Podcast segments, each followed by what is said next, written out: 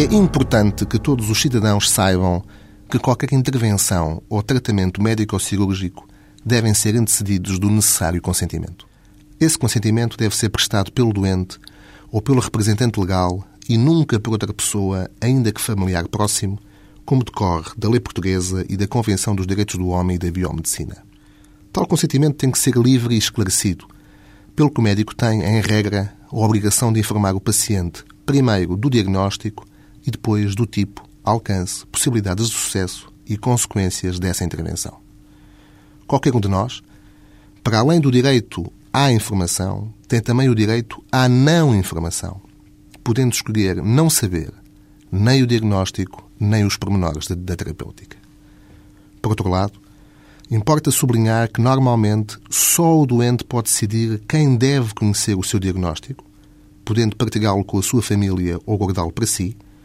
pelo que o hábito comum dos profissionais de saúde omitirem ao paciente a doença de que sofre, comunicando-o, contudo, à família, constitui uma grosseira infração ética e uma violação do direito à reserva da vida privada constitucionalmente reconhecido. Se não for obtido o consentimento do doente, todas as intervenções ou tratamentos efetuados são punidos com pena de prisão até três anos ou com pena de multa. Existem, contudo, exceções a esta punição,